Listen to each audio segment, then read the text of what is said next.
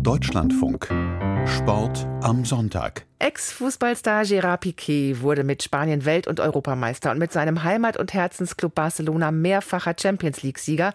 Seit seinem etwas überraschenden Karriereende im November 22 ruht er sich aber nicht aus auf seinen Lorbeeren, sondern treibt diverse Geschäfte voran.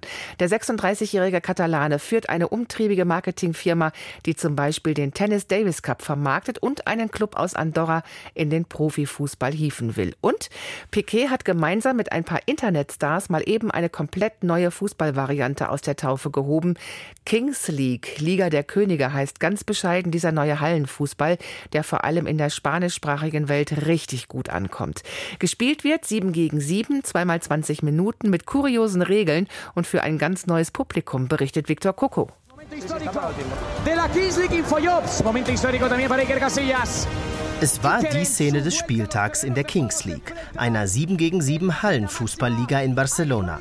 Beim Stand von 2 zu 2 wird das Spiel Porcinos gegen Uno KFC unterbrochen, damit sich die Präsidenten der Teams per Strafstoß duellieren können. Am Ball Ibai Llanos, einer der bekanntesten spanischsprachigen Online-Influencer. Im Tor Ex-Weltmeister Iker Casillas. Der füllige Internetstar Ibai trifft gegen den fünffachen Welttorhüter. Zuvor hatten durch eine geloste Ligakarte für zwei Minuten zwei Feldspieler im 1 gegen 1 gespielt. Durch eine andere Aktionskarte durfte ein Team einen Gegenspieler der Wahl aussetzen lassen. Auch für Marc Soroce ist das Neuland.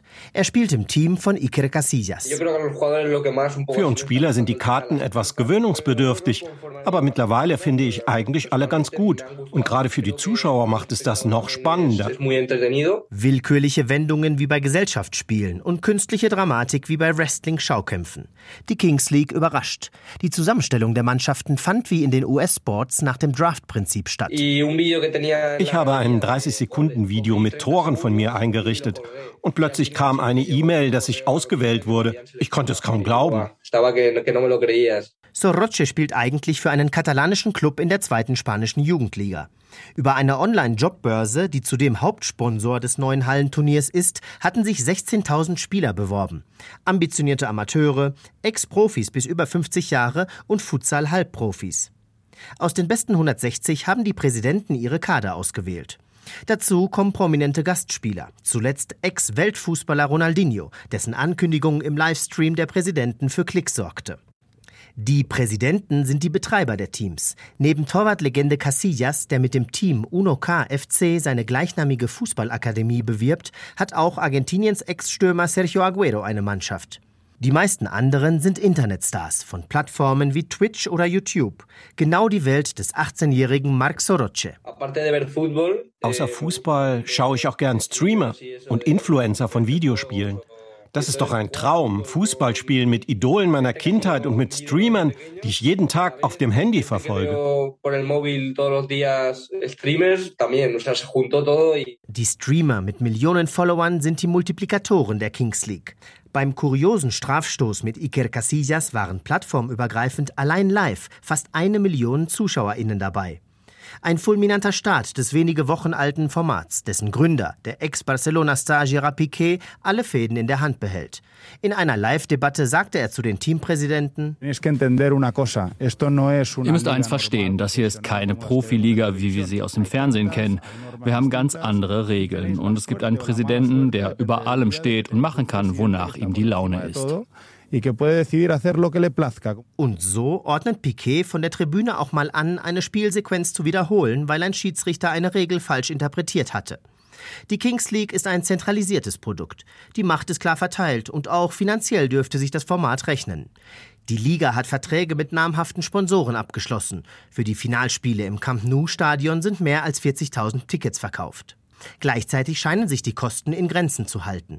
Für die normalen Spieltage mietet die Liga eine Messehalle in Barcelona. Und die Spieler erhalten pro Spiel nur 75 Euro Spesen. Der als Videogamer berühmt gewordene Teampräsident Spursito äußert im Stream, bisher nur ein paar tausend Euro für seine Kings League-Mannschaft ausgegeben zu haben.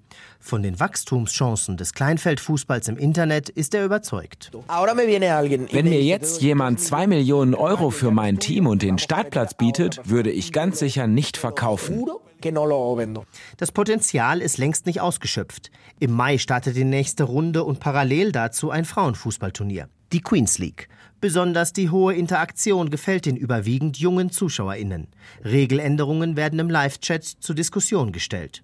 Die Schiedsrichter tragen Bodycams und erläutern für das Publikum hörbar ihre Entscheidungen, was auch im Profifußball getestet wird. Spieler können neben der Kings League im unteren Ligabetrieb Spaniens aktiv sein. Seitens des spanischen Fußballverbandes gibt es bisher keine Einwände. Und das, obwohl Piquet sein Produkt durchaus als Konkurrenz positionieren will.